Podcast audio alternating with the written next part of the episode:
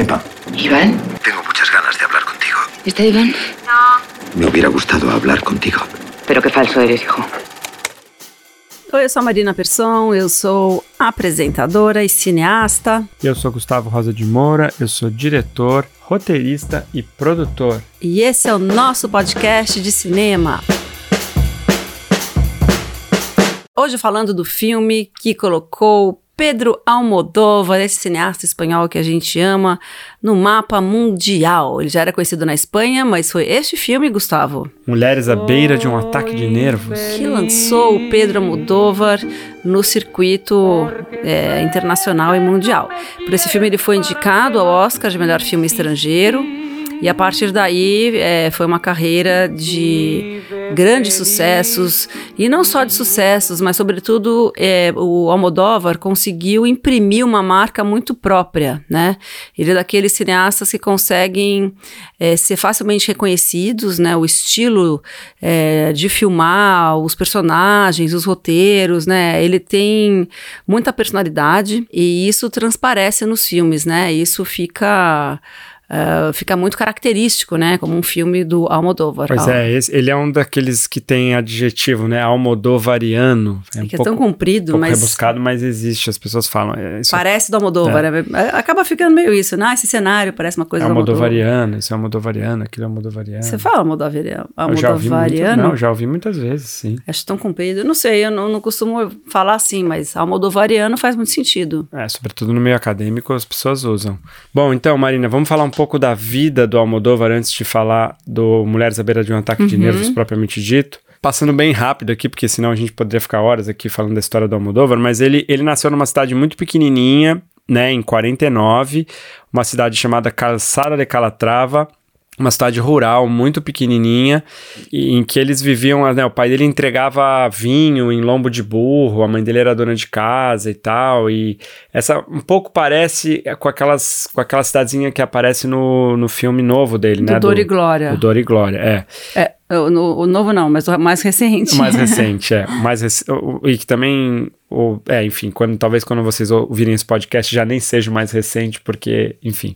Mas é, parece com aquelas cenas que tem no Dolly Glória. Quando ele tinha nove anos, a família toda se mudou, né? Ele, o irmão, as duas irmãs, pai e mãe, para uma cidade chamada Madrigalejo né, na Extremadura, na Espanha, e os pais matricularam ele num colégio religioso para se preparar para ser padre.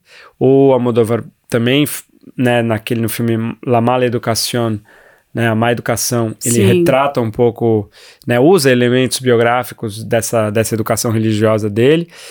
E o fato é que quando ele termina esses estudos e, e voltaria para casa dos pais, ele, ele chega falando que ele, que ele vai se mudar para Madrid. Né? O pai dele fica bravo com ele, não quer deixar de jeito nenhum, ameaça colocar ele no exército, enfim, ele fala: não quero nem saber, eu tô indo e fum, vai para Madrid. Quando ele chega em Madrid, ele já estava apaixonado por cinema, ele já adorava cinema, mas ele não tinha dinheiro, aí ele arruma um emprego, ele vai trabalhar na, na telefônica, só que era um trabalho tipo que acabava assim três da tarde, ele tinha um horário que não era totalmente full, e daí, com o primeiro salário dele, ele comprou uma câmera Super 8, e aí ele ficava escrevendo roteirinhos e filmando com amigos, com pessoas ali, e aí rapidamente ele começou a se enturmar com outros artistas de uma cena, né, uma espécie de cena cultural que estava emergindo nessa época na Espanha, chamada La Movida.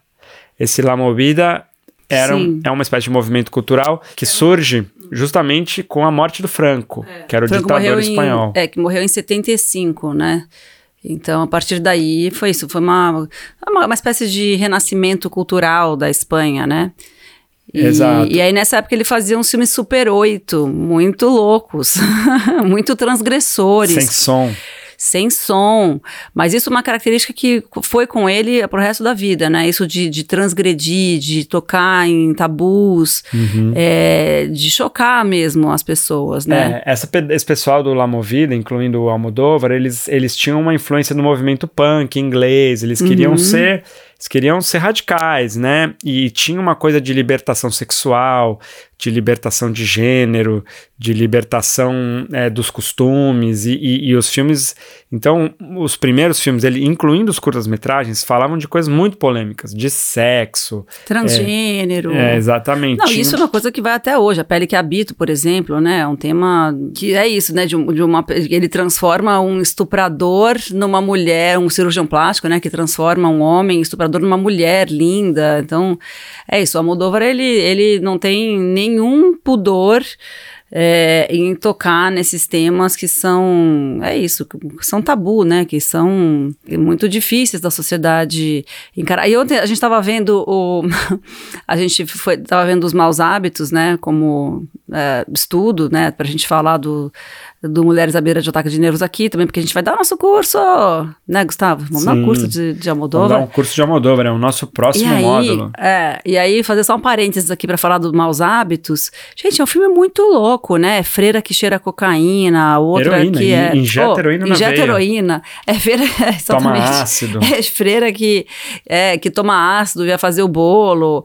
É a outra que, enfim, é, são só pessoas, Tem né? um tigre do, de do, estimação, do... escreve contos eróticos, escreve livros eróticos é, é, com pseudônimo, escondido. Imagina, ele deve ter sido excomungado, né, quando fez esse filme, assim, porque realmente é, não tem, não há tema proibido para Almodóvar, essa que é a sensação que eu tenho. É isso, né, ele, depois de uma, de uma carreira fazendo esses curtas-metragens, fazendo muito sucesso com os curtas, porque parte também do sucesso dos curtas é que ele, ele mesmo é, fazia, levava os filminhos para serem projetados em lugares, em, em, locais públicos, assim, sei lá, bares ou festas ou etc. E como não tinha som, ele botava música e ele às vezes dublava, né? Os personagens que estavam nos filmes. Então você imagina, era devia ser muito divertido, legal e louco, né, ao mesmo tempo. Então depois de quatro anos fazendo esses filmes em curta-metragem e em Super 8, ele fez um filme de longa-metragem, né, que é o Foye Foye Folle Metim, também em Super 8. É, e aí ele faz, né, em 1980, o Pepe Lucy Bon e outras chicas de Monton, que foi, enfim, que é hoje considerado, né, o primeiro longa-metragem dele, porque daí é um filme que tinha é, o acabamento de um longa-metragem mesmo. Pois é, e. Sabe que ele filmou em Super 16, né? Em 16mm, depois ele ampliou para 35mm, na época que existia essa películas. Pois é, mas aí tem uma história interessante para falar, que justamente nesse momento do La Movida, que ele tava fazendo esses curtas, e ele ficava passando esses curtas em todos os bares, nessa noite madrilenha e tal, ele também era muito inquieto e ele resolveu participar de um grupo de teatro que estava fazendo uma apresentação de uma peça do Sartre e ele topou fazer um papel assim que tinha, sei lá, três falas, mas foi nesse grupo de teatro que ele conheceu a Carmen Maura, hum, que era a hum, protagonista da peça. atriz de muitos filmes dele. E ele adorava ver ela em cena, ele achava ela incrível e tal. E aí ele convenceu a Carmen Maura a ajudar ele a levantar dinheiro para fazer o primeiro filme dele, que seria o primeiro filme dele, que é o Pepe Lucy Bon. Pepe Lucy Bon e outras chicas de Monton. É. E aí ela ajudou ele a fazer uma espécie de crowd, crowdfunding a Van Laletre, a velha boa vaquinha. Eles juntaram acho que 8 mil dólares, né? Para poder fazer o filme, filmavam no é, final de semana. 400 mil pesetas na época. Filmavam no final de semana, nas horas vagas, assim, enfim, era uma guerrilha, coisa... Guerrilha, esquema guerrilha. Guerrilha Master Plus, mas ali que começa a colaboração dele com a Carmen Maura, que tem, acho, talvez, o Mulheres à Beira de Ataque de Nervos seja o auge, né, dessa colaboração né, Marina? Ah, com certeza, com certeza. Depois até eles até brigaram, né? A, a Carmen Maura e o. Infelizmente, a Carmen Maura e o Almodóvar é, romperam depois do lançamento. Depois voltaram, mas enfim, é, é, uma colaboração que realmente não continuou, aí por desavenças. E, e esse filme, o Pepe Lucibon, é um filme com muitos problemas técnicos que na, na época já eram claramente. Eh, incomodavam, né? Mesmo as pessoas da época. O filme passou no Festival de San Sebastián, que é um festival importante lá da Espanha, uhum. e dividia um pouco a crítica, porque as pessoas achavam que ela era meio tosco, o som era meio mal captado, e, e enfim. É, filme feito na guerrilha master, guerrilha, né?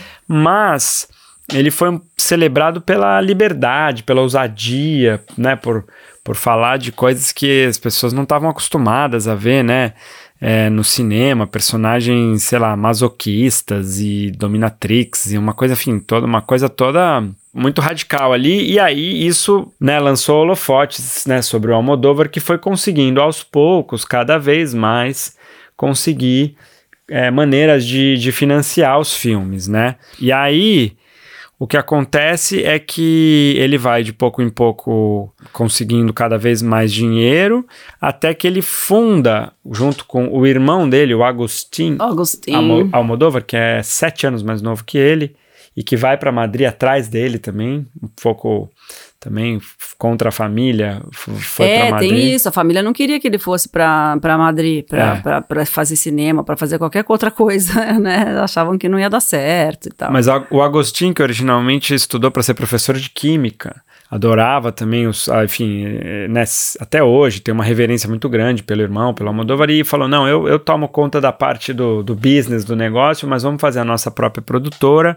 Tendo a nossa produtora, a gente vai ter liberdade É. para fazer o que quiser. Né, Então, e aí a partir da, da lei do desejo, da lei do desejo em diante, né, que é um antes do Mulheres à beira de um ataque É, de, de nervos, 87, exatamente. 87, vai ser tudo El Deseo, né? LDCO, companhia LDCO. O desejo. Augustin. É, É, eles abrem a companhia, a Deseu em 86, e em 87 já saiu a Lei do Desejo, depois a partir daí vem Mulheres à Beira de Ataque de Nervos, e vem aí uma sequência de sucessos internacionais, né, Gustavo? Sim, pois é. E aí, bom, mas o que é, o que é, é legal também destacar é que essa, essa liberdade que o Almodóvar conquistou, na verdade que ele te- sempre Autonomia. teve, né?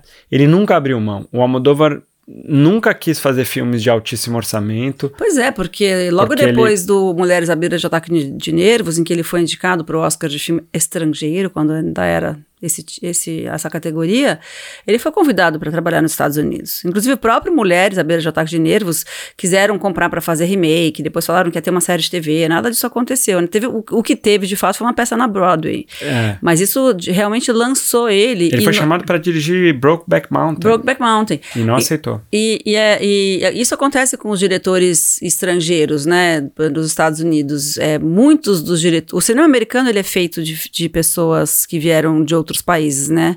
É, sobretudo na, na era de ouro de Hollywood, a maior parte dos diretores é, vinha de fora, né? do- Dos Estados vinha da Europa. O bom Hitchcock é um deles, né? O Hitchcock inglês e, e também foi para os Estados Unidos. Mas o Almodóvar não foi capturado por essa pelo charme, pelo canto da sereia hollywoodiano. Agora, uma coisa engraçada. Mas sabe por quê, né? Por quê? Ele fala, o Almodóvar tinha muita consciência disso. Ele nunca quis perder o controle artístico total e pleno. E o Agostinho fala isso também. Ele sabia que em Hollywood, Ele ia ser. Você, por mais que eles dissessem pra ele que tinha Final Cut e tal, no final ele não teria plenos poderes e liberdade artística total. E ele sabia também que quanto maior o orçamento, menor a liberdade, até por uma questão que aí daí não é nem uma questão contratual ou uma questão de uma imposição de fora para dentro. O que ele mesmo diz é que quando tem muito dinheiro envolvido, você começa a ter que se haver com aquele problema do dinheiro. Você tem que fazer um filme que retorne aquele dinheiro todo e isso gera muitos problemas para ele, criativos, entendeu? E que ele prefere então ter menos Claro. dinheiro, Não, e fazer um filme mais barato. e- mas poder fazer, fazer do jeito que ele quer. Isso. Isso, é uma luta de, que aqui todos os diretores que a gente que falam sobre isso é, acabam mencionando, né? O próprio Hitchcock, que a gente estudou bastante para fazer o nosso curso de cinema e também aqui os filmes que a gente falou dele no podcast, o Kubrick. Essa sempre é uma questão central para eles, né? Essa questão da, da, da, da- Da autonomia, Autonomia criativa. artística, é. É. criativa e artística, né? De ter a palavra final no produto. Então, mas ó, para dar um exe- bons exemplos, como você falou, tanto o Kubrick como o Hitchcock só foram alcançar liberdade artística depois de muitos filmes, depois de, de emplacar alguns Não, sucessos. o Hitchcock depois de muitos, mas o Kubrick é que o Kubrick não fez tantos filmes assim, mas sim, entendi o que você quer dizer. Ele, ele teve que, que fazer, jogar o jogo de Hollywood, ser Uhum. contratado, trabalhar como diretor de aluguel, essa expressão que ele usou assim só para de fato ser uma coisa assim dizer que ele não, realmente não gostou de fazer aquilo de uma, fala de uma forma pejorativa né? Mas é isso ele conquistou porque ele é, entregava entregava bilheteria né? E botava essa condição como condição e, e, sofreu por causa disso, porque não fez alguns dos filmes que ele queria fazer. Exato, então. O, e o, o Almodóvar não. O Almodóvar só faz o que quer, quando quer, do jeito que quer. Tem um perfil do Almodóvar na revista New Yorker que é muito legal. Quem quiser dar um search, quem né, entender bem inglês, chama The Evolution of Pedro Almodóvar. A evolução de Pedro Almodóvar. É um artigo muito legal, longo e que conta várias histórias, mas fala isso mesmo, dessa questão dele, que fez ele desistir mesmo, não aceitar nenhum convite de Hollywood e também, mesmo pela produtora dele, ele nunca quis fazer um filme de orçamento muito alto. Ele conseguiria, com o nome que ele tem, é, levantar um dinheirão para fazer um filme, mas aí ele estaria comprometido com esses Sim. investidores e tudo. E né? tem uma outra coisa que ele fala sobre essa, essa questão do, do da precariedade, é, e, e, é um pouco, eu não sei se é uma anedota, mas acho que funciona, que ele falou sobre o Pepe Lucibon, né, que foi o primeiro filme dele, o primeiro longa-metragem que está no currículo, é, ele falou assim, quando um filme tem alguns dois ou três defeitos só, isso aí vai parecer um erro. Quando o filme é lotado de defeitos, isso vira estilo. E eu não sei se é piada ou não, se ele falou em tom de piada ou não, mas o fato é que funciona. Quando você assiste o Pepe Lucibon, é uma tosqueira. Você fala, meu Deus, que coisa mais é, rudimentar, né? Falando de, com uma palavra mais bonita. Agora, é isso, tá lá. Ele, tem tantas qualidades que o fato deles ter essa precariedade, né, na técnica, vira um estilo mesmo, tem razão. Acho que ele tá certíssimo. É, pois é, mas ele mesmo, ele não foi ele foi abandonando essa, essa precariedade, né? Claro, né? Claro, mas, por exemplo, no, no Mulheres à Beira de um Ataque de Nervos já é um filme que tem uma outra questão, né? Porque ele não é precário de maneira nenhuma, ele tem... Ele é tecnicamente perfeito, né? No sentido assim, ele teve tudo bem que ele acabado, precisava ali, bem acabado. Tá. Mas ele tem uma estética muito é, não só kit, né? As pessoas normalmente falam isso, ah, porque o Almodóvar é o rei do kit, da estética kit e tal. Ele tem uma estética artificial, proposital. Faz com que você abandone um pouco um certo realismo, né? Porque não só as cores que ele usa, o, o, os cenários que ele usa, aquela, aquela cobertura que claramente é um estúdio, né? Que aquela vista de Madrid parece uma é uma coisa artificial é, mesmo. Obviamente. não, não, é, é realista. não é na, na, realista nem naturalista. É aquele naturalista. táxi, aquele taxista, né? Enfim. Então ele, o, o Almodóvar já sabia muito bem, sempre soube muito bem, e isso acho que vai até hoje, ou pelo menos até quase todos os filmes dele, criar um universo próprio, como a gente estava falando aqui no começo, né, Marina? Um universo meio almodovariano em que não é exatamente um, um, mundo real, é um mundo com cores mais vibrantes, é um com... É que lembra o kit, né? Meio, assim, é meio que, Kit é uma palavra que saiu, é. um adjetivo que saiu de moda. Mas é isso, são cores fortes, são mulheres que, muito maquiadas e nada naturalista, é, são personagens... Muito latinas, né? Tem essa coisa de, de muito emotivo, misturar, fazer um jogo entre comédia e melodrama, né? O Almodóvar, ele vai do melodrama, aquela coisa mega dramática, dramática para uma cena muito engraçada, assim, direto, sem claquete. Ele tem essa linguagem que alterna o tempo todo entre o melodrama e a comédia, é. né? De um jeito e as muito personagens são extravagantes, elas são, são coloridas, elas são é isso, dramáticas, né? É uma coisa que. E, e tem uma coisa que o espanhol ele já é uma língua engraçada per se. Né? É, é Isso é, para nós, eu acho. Vai não, eles, eu acho que eles que... têm noção, não é possível. É uma língua engraçada, gente. O jeito, aquele jeito de falar, é dessa maneira assim. Não posso viver sem ti. Te quero, te desejo, te necessito. Eles são dramáticos, Eles né? são dramáticos. E, e os espanhóis, mais do que outros países, né? Outras, de, de outros povos espanhola. que falam espanhol. É, acho que o mexicano também tem uma coisa que é que, que, sei lá, que beira a comédia só de falar. Da, né, é tão enfim, dramático que fica engraçado, né? Que tão fica exagerado. engraçado. Mas o Almodóvar tem isso. Agora, o, o Mulheres à Beira de Ataque de Nervos, como você falou, ele não tem, assim, uma estrutura é, naturalista. É, a construção das personagens, aquele vaudeville, aqueles encontros e desencontros, aquelas pessoas que vão se unir daí no apartamento, é, aquela, aquele monte mesmo. de coincidência, exato. É tudo muito, parece uma peça de teatro, um vaudeville, Mas né? você sabe que ele é, é, é baseado numa peça de teatro? Ele é baseado numa peça de teatro? Sim, na verdade, no começo, sim. Depois isso foi sendo abandonado e isso nem, e nem é dito no filme. Não, mas, não tem esse crédito, não mas sabia. Mas o Mulheres à Beira de um Ataque de Nervos, ele começa com a, uma vontade do Almodóvar de fazer um filme num cenário único, que ele queria fazer uma coisa muito radical. Seria o que? A cobertura da... Muito barato, e seria uma espécie de adaptação de uma peça do Jean Cocteau chamada... Ah, é verdade. A Voz Humana.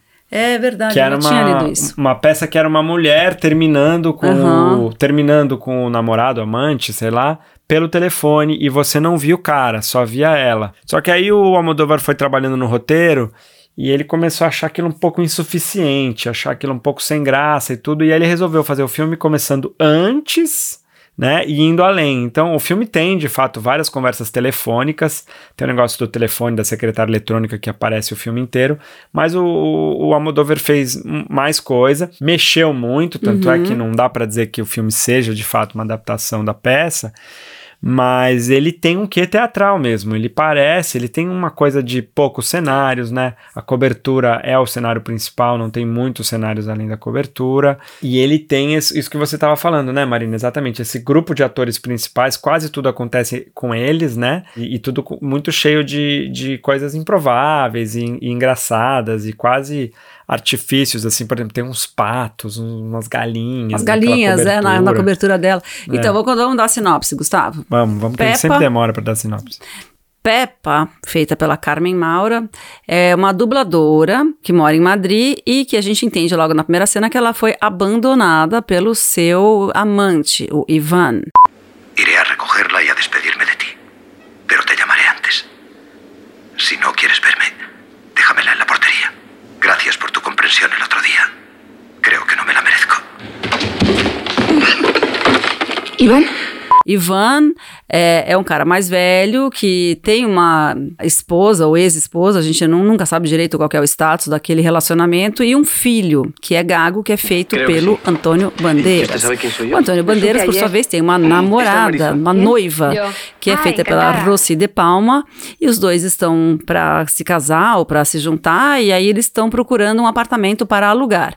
A Peppa, quando rompe com o Ivan, coloca a cobertura que ela tinha comprado, né, para morar com o Ivan ou para viver com o Ivan, para alugar ou vender. Ela quer se livrar daquele lugar que ela tinha feito para ser o ninho de amor dos dois, né? Enquanto isso, na paralela, a amiga da Peppa, uma amiga chamada Candela, eh, descobre que um, um amante dela, que ela conheceu num bar e por quem ela está completamente apaixonada e que ela brigou na casa dela, é um terrorista chita que foi preso pela polícia. E ela passa a fugir da polícia com medo de que ela seja acusada de ser cúmplice. Ou seja, é uma confusão, são muitos personagens, né? Assim, é uma, uma manaque de personagens, todos com essa coisa exagerada, dramática, e aí extravagante também, e que vão se encontrando e desencontrando. E mesmo os personagens secundários, tipo a secretária do estúdio de dublagem que a Peppa e o Ivan trabalham,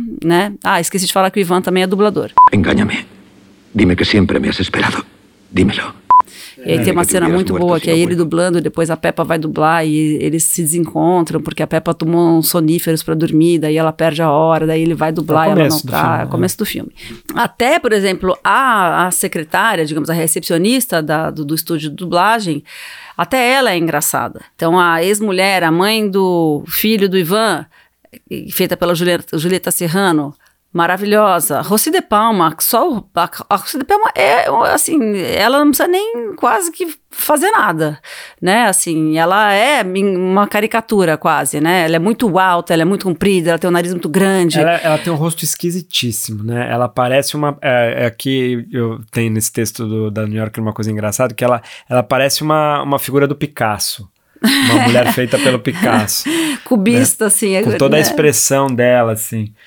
E você sabe que esse, é, o, o, o Almodóvar tinha uma coisa de. Ele foi juntando essas pessoas ao longo da vida, né?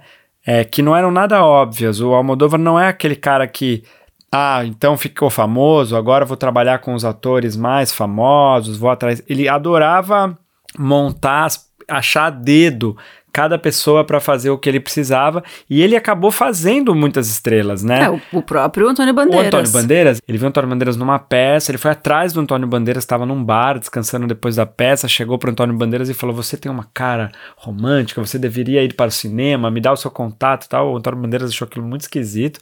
Aí de repente o, cara, o Almodóvar ligou e convidou ele para fazer um filme e tal. Ele foi, enfim. Acho aí, foi o Matador, né? Acho que foi o primeiro aí filme. virou. O Antônio Bandeiras fez oito filmes com o É, Almodóvar. então, virou um ator, e inclusive agora o Dor e Glória com ele de novo e tal. Então, assim, virou ou um. É, né? Você não consegue nem separar a carreira de um de outro.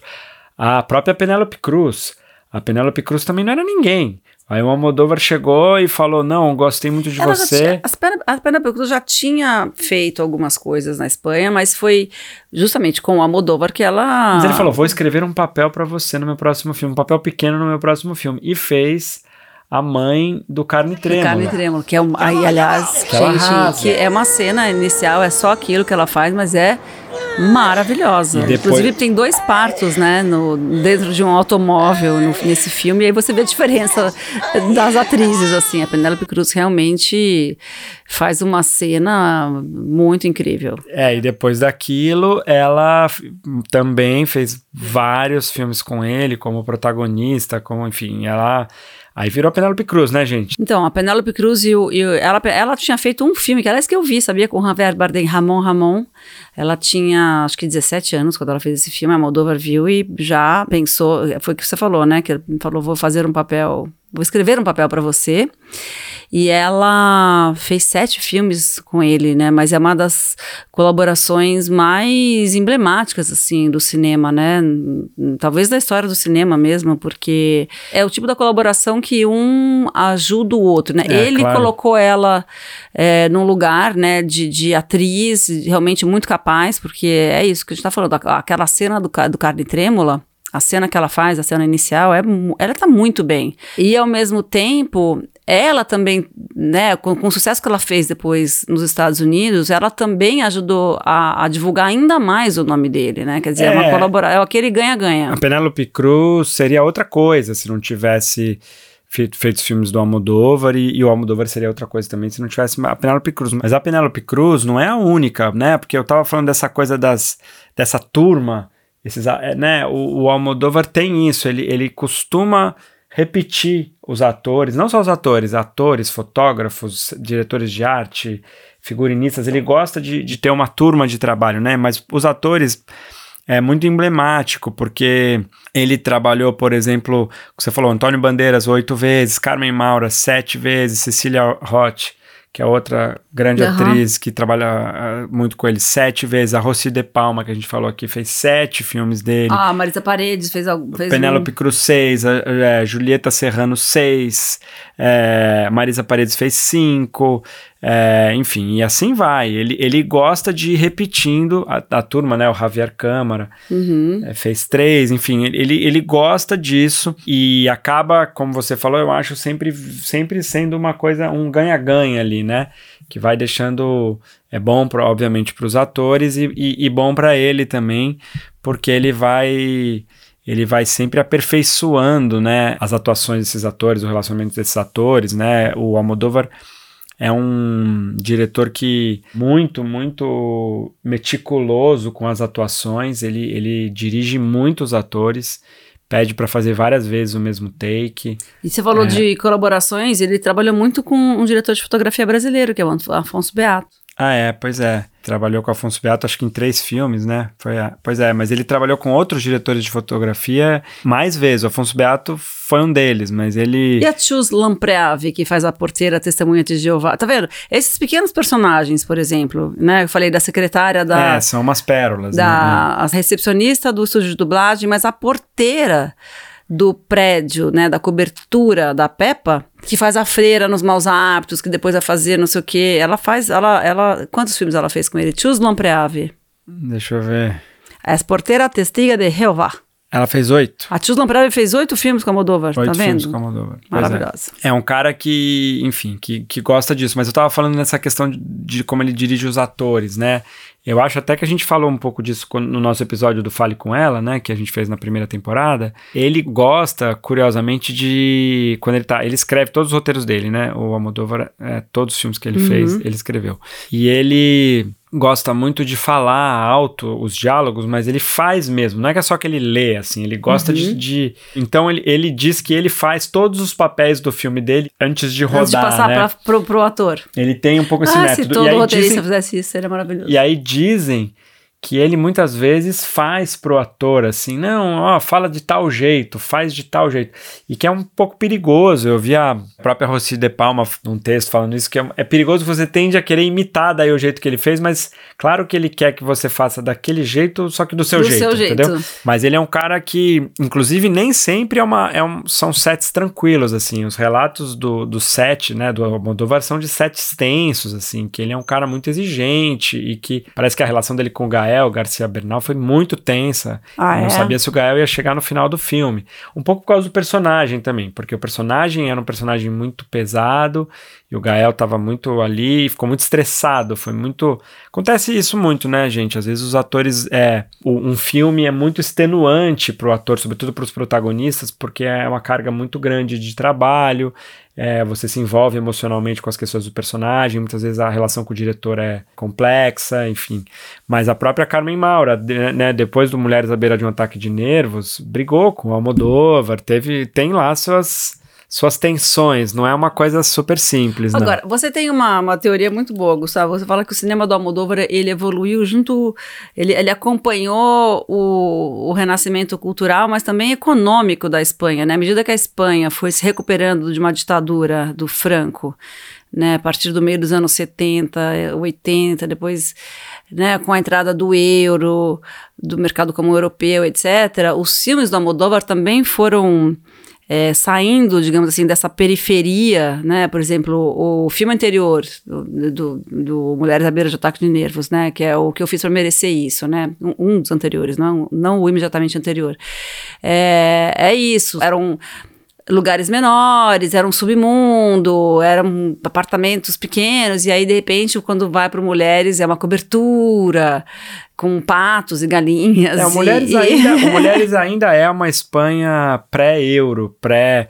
Eu acho que a gente nota muito isso quando você vai chegando mais perto ali do, do Fale Com Ela. Tudo sobre Minha Mãe já é um pouco assim, daí vem Fale Com Ela, aí vem todos os Uhum. outros, mas, por exemplo, quando chega nesse Rolieta aqui, você já nem reconhece tanto, assim. O Dor e Glória. Dor e Glória. O que, eu, o que eu acho que a gente percebe é isso, é que a própria Espanha vai ficando, a, a Espanha que ele retrata vai ficando mais rica, e os personagens também, e o universo também, por exemplo, é, o Almodóvar filmava muitos ônibus, ônibus É. mesmo, coletivo, você vê no, mesmo no, Carne Trêmula tem o parto no ônibus, né? no o Carne Trêmula tem o parto no ônibus, no... Tudo sobre minha mãe. Mas enfim, o, o Almodóvar retratava personagens com menos grana, que pegavam ônibus, que andavam a pé e que tinha uma coisa, uma latinidade assim mais, mais forte, sabe?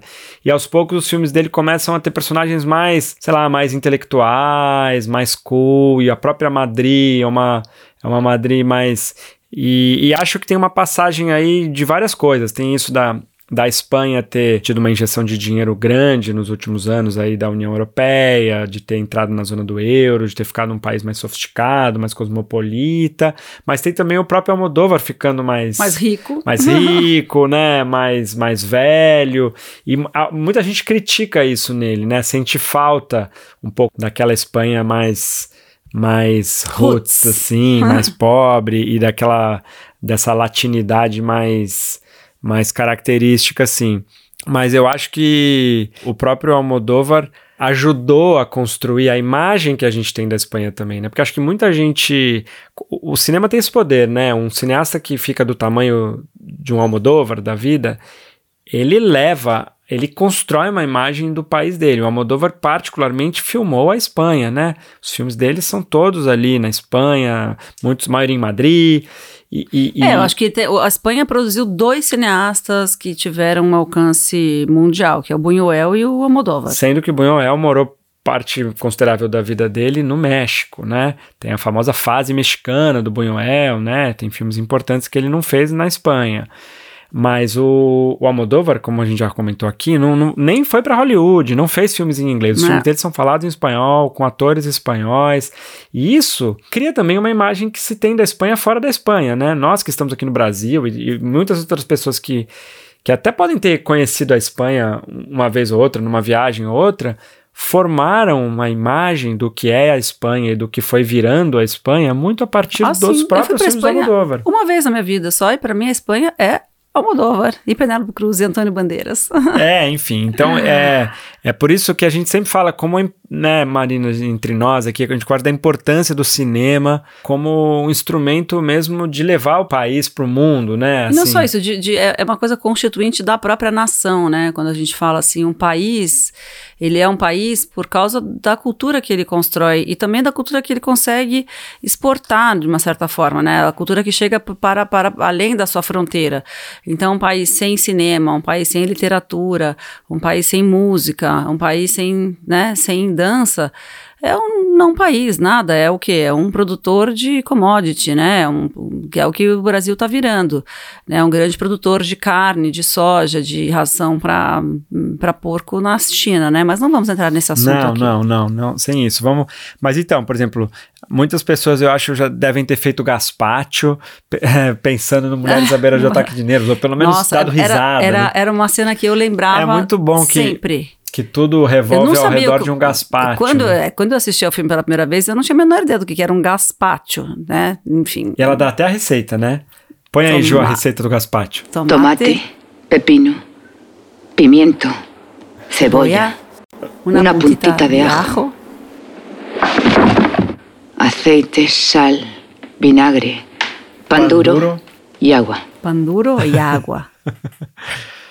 E nesse caso, soníferos, né? Porque é muito interessante também nesse filme que a, esse gaspátio vai voltando. No começo você vê ela fazendo um gaspátio e botando umas, umas uns soníferos ali para dar pro cara, né? Numa ideia de que se ele fosse lá, ela ia Botar ele, Botar pra, ele dormir. pra dormir. Mas é não, aquilo vai pra você geladeira. Você fica em dúvida, você não sabe se ela, se ela vai, vai se matar. É, você quer, aí você entende que não, que é pra ele, que ela falou, cansei de ser boazinha. Você fala, bom, não é pra ela, é pra... Então, só pode ser pra ele. E aquilo vai e voltando, É muito né? bom, gente. É porque isso é uma coisa assim, fala... A ideia em si, você fala, ai, vamos dar, o, faz o roteiro aí desse filme. É, a história não é nada, né?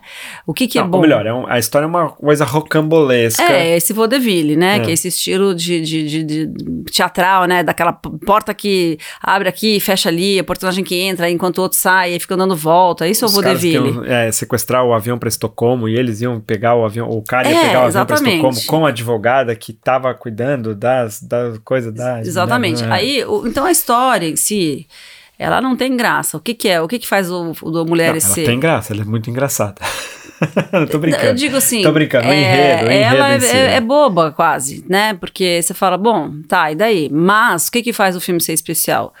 são os diálogos, os personagens e os atores, a atuação, a direção, né? Uhum. Então, assim, a direção do filme, nesse caso, ela é muito importante, né? Porque é isso, é, é, é, é meio que a prova do quase que tanto faz, né? Qual que é a história, a trama, se é se aquilo é crível ou não, porque dane-se, né? Não é isso que importa. É, já falamos aqui, né? Da, é o pacto da suspensão da descrença. Você fala, não, vou acreditar, é assim, não vou ficar questionando se isso aí é possível ou não, porque não é disso que se é, trata. Isso eu adoro no, no Almodóvar, ele não tem menor... Não, não menor tem... problema. A é. gente faz um pacto com você, fala, olha, o que eu falo agora aqui é, vai ser verdade, você só tem que, tipo, aproveitar a viagem.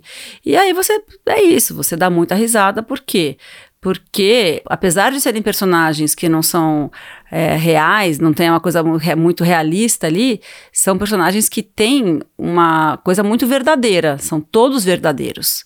Né? O drama dela é muito verdadeiro. Uma mulher que é abandonada por um, por um homem, né? alguém ou qualquer né, qualquer pessoa, não precisa nem ser mulher, pode ser uma, uma pessoa que perde um grande amor, sofre como ela sofre, e a gente sente aquele sofrimento, é uma coisa, é um sentimento que quase todo ser humano consegue se, se identificar com aquilo. É, mas aí tem uma coisa engraçada, meio de vingança, de... de... É, enfim, Claro, eu entendo o que você está falando, mas é. Não, e aí a outra também. Aí tem a, a, mãe do Antônio Bandeiras. Aí o Antônio Bandeiras é aquele homem lindo, mas ele é gago, sabe? Aí você fala, nossa, é, é, sabe, não, já, ele é, já, ele é todo errado. Já porque... traz ele para uma coisa assim, hum. você fala, poxa, tá ninguém é perfeito. Não, e ele é todo errado, porque os dois homens do filme são os mulherengos, meio, meio covardões, assim, o Ivan, né? Ivan. O Ivan, porque fica trocando de mulher e é meio covarde, não consegue nem se despedir dela direito, fica fazendo tudo meio fingindo que, ah, a culpa é minha, aquela, aquela meio falso, assim, meio canalhão. É, o cafajeste.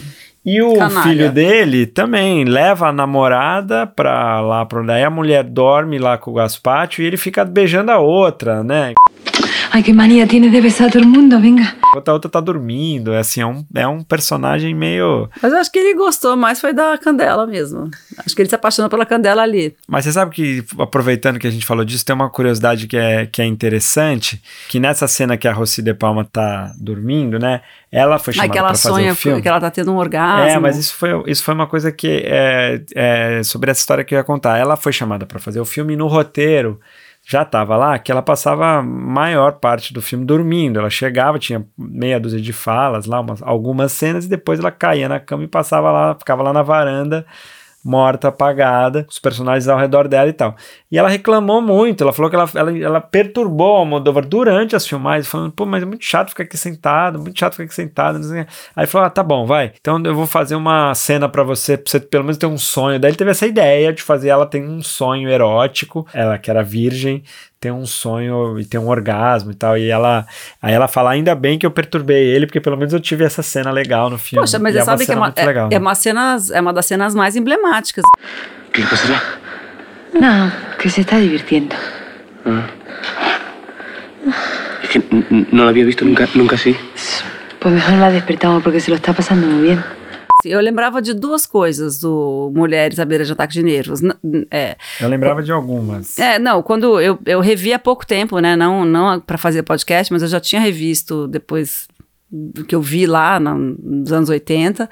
E eu me lembrava de duas coisas: o Gaspacho e a cena da Rossi de Palma tendo um orgasmo dormindo. Então, eram duas coisas que tinham me marcado, porque. Eu lembrava do taxista. É muito marcado. Não lembrava do taxista. ¿No tendrá colírio por casualidad? No. Lo siento. Si quiere, pasamos por una farmacia. No, no hace falta. Ah, lembrava, lembrava muito do taxista, lembrava do personagem do daquela perseguição de moto, da mulher de moto. É, ah, isso eu lembrava um pouco também, que a Julieta Serrano dando aqueles tiros.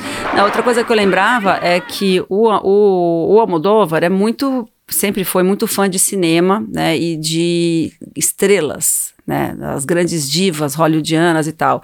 E nesse filme tem um, um, uma citação literal, né, que é justamente o começo do filme, que é da Joan Crawford, que é uma das grandes divas e musas do próprio Moldova também, mas do cinema mundial, é, que é a Joan Crawford com Sterling Hayden fazendo, é, e eles estão dublando o Johnny Guitar, né, que é um filme que eles fizeram.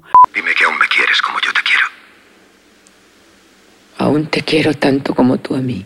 É muito legal, né? E aí tem essa coisa do que o Almodóvar, ele, mesmo sendo homem, ele é um cineasta das mulheres, né? É, um, é o cineasta que fez todos os filmes dele tem personagens femininas fortes, interessantes, complexas, pouco óbvias é, que fogem dos clichês. Então, é, e ele fala, sempre falou isso, né? Que as mulheres são muito mais interessantes que os homens, que as personagens femininas são muito mais interessantes que os homens. E ele tinha essa, tem ainda, né? Esse fascínio por essas grandes divas é, é, foi, do cinema. Ele conta sempre, em todas as entrevistas, né? Que ele foi criado por mulheres, ao redor de mulheres, e que os homens estavam sempre distantes, e que o homem, o, o pai clássico espanhol é castrador, é, autoritário, desinteressante, e que as mulheres é que ficavam conversando ali e tudo, e que a, a mãe dele é a principal fonte de, de histórias e de, e de coisas, experiências dele. E isso é muito importante. A gente falou, acho disso no Hable com né, no Fale com Ela, E a gente vai falar disso também no nosso próximo episódio, muito, que é no Tudo Sobre Minha Mãe, que tem esse título, né? Que não é uma nada não é nada biográfico do Almodóvar, mas é uma, uma homenagem a, a, a, essa coisa também da mãe e tudo, e tem isso que a Marina tá falando, porque eu acho que além das personagens mulheres, o Almodóvar também tem muitos personagens interessantes que são essas pessoas um pouco desajustadas, né? Então são esses personagens, sobretudo no começo da carreira. Muitas vezes são mulheres também, né? Mas Não, são pessoas que estão à margem das, é, da, né, digamos assim, da sociedade convencional. Aqui, né? É, travestis e ladrões e, e pessoas trans, viciados e drogados, aditos, e... né? É, é isso. Mesmo as, as, a, quando ele vai retratar freiras, ele retrata umas freiras completamente heroinômana, é, fora do padrão e tal, assassina. Então é, é muito interessante. As, as redimidas. Então acho que ele é um cineasta muito interessante para tentar né, que quebra um pouco esse lugar mais tradicional do cinema, sobretudo do cinema hollywoodiano,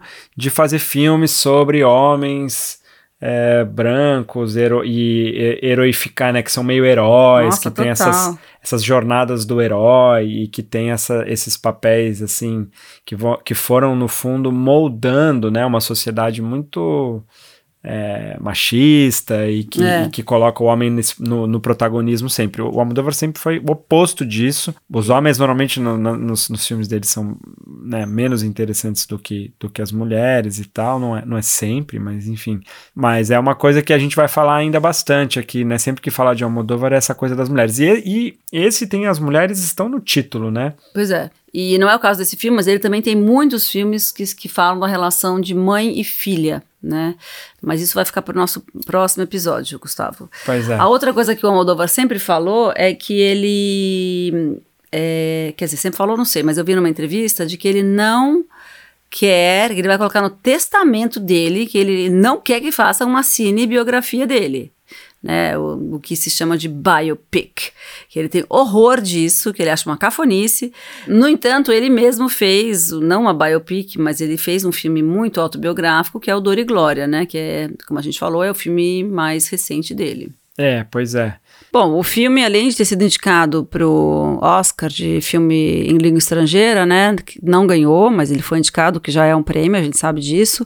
Também foi indicado para o Globo de Ouro, nessa mesma categoria, é, e para o BAFTA, né, e... BAFTA que é o, é o, é o inglês, né, a versão inglesa do Globo do de Oscar. Ouro e do Oscar, enfim, é isso, um, é o principal prêmio da, da Inglaterra para o cinema, mas o Goya, que é o prêmio principal de cinema na Espanha, bom, aí levou tudo.